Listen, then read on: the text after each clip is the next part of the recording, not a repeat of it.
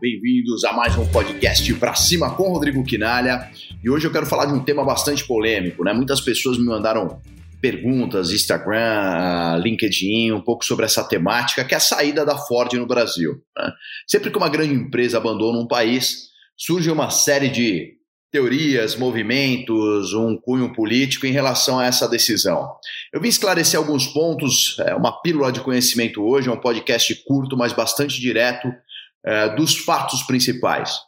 Trabalhando, logicamente, com fatos relevantes e com a verdade por trás. Acho que é importante a gente entender o contexto dessas movimentações de empresas globais. O primeiro ponto importante né, que fica no ar é: será que é apenas uma questão tributária? de reformas, né? Que a Ford permaneceria ou não no Brasil. Não, não é somente isso. Eu vou explicar o porquê. Primeiro, eu gostaria de falar sobre market share. A Ford ela teve uma queda de 17% de posição de mercado para 7% hoje, ou seja, ela teve uma queda um pouquinho maior, 10,1%, 10,2% da sua posição e ocupação no mercado. Faltou competência em vendas, gestão, uh, marketing, inovação, produtos defasados, não conectados com a expectativa, né, e talvez com as tendências de consumo atuais na questão de veículos. Então fica primeiro essa questão no ar. Ela teve uma queda já nos últimos anos, mais de 10%. Hoje ela ocupa 7% do mercado nacional, que ainda é um número relevante, mas para o tamanho da Ford se torna questionável. Segundo ponto, pessoal, Vamos falar de concorrentes. Então há uma mão inversa lateral que concorrentes continuam e permanecem ainda fazendo negócios no Brasil. Né? Eles vivem a mesma realidade, a mesma bagunça, o mesmo cal tributário, né? as mesmas questões políticas e eles permanecem no game. Então, quando a gente olha a mesma realidade, é, outros concorrentes investindo e se virando aqui, é o caso da Toyota, da GM assim por diante, eles continuam ganhando dinheiro e permanecem no game. Então é importante a gente pensar um pouquinho sobre isso, porque outros permanecem com interesse no nosso país e, no caso, a Ford decidiu abandonar né, essa operação ou estrategicamente fazer uma saída do Brasil. Terceiro ponto importante, pessoal, que vale é muito a pena nós colocarmos uh, uh, na mesa, né? É o contexto global, contexto mundial. É importante entender que a Ford não tem lucratividade é, em veículos de pequeno porte. Na verdade, a menor lucratividade que ela tem é exatamente nos veículos de pequeno porte. E o Brasil é o maior consumidor dela, diferente dos Estados Unidos, né, com grandes caminhonetes ou, ou grandes chassis, vamos chamar dessa forma. No Brasil, os pequenos veículos é, eram carro-chefe da Ford.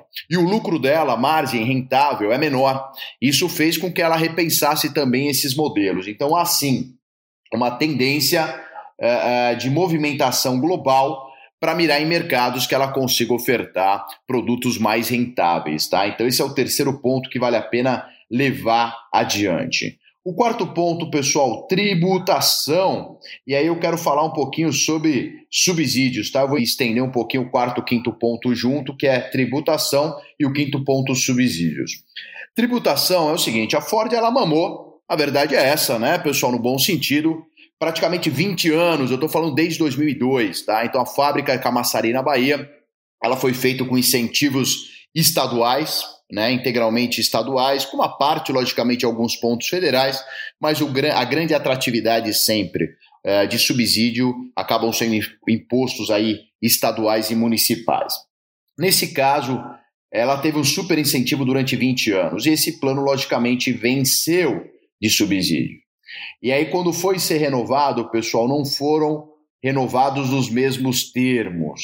E aí eu te pergunto: será que 20 anos não foram suficientes de incentivos tributários para que a Ford pudesse permanecer no país ou criar uma operação sustentável a partir daí?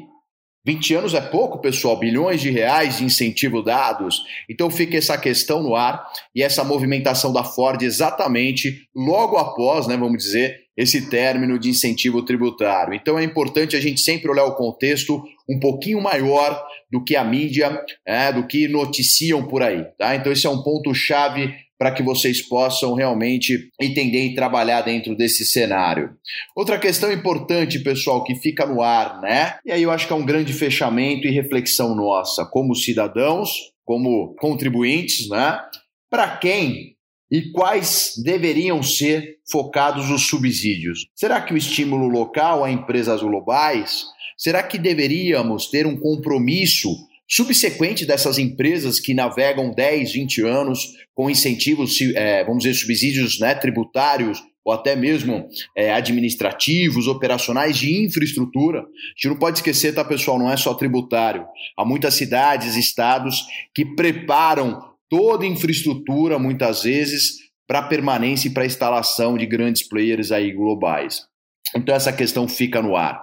E é isso, eu queria que vocês refletissem um pouco sobre esses dados adicionais que eu acabei de municiá-los, para que vocês possam entender um pouco mais o que essa saída da Ford significa e como nós deveríamos talvez pensar e tratar novos negócios dentro do nosso país. É isso daí, um grande abraço e vamos para cima. Fica ligado no nosso podcast, me siga nas redes sociais, Rodrigo Quinalha Oficial no Instagram e também Rodrigo Quinalha no LinkedIn. Tamo junto e obrigado mais uma vez pela atenção e fica conectado no podcast. Sempre vem novidade aí.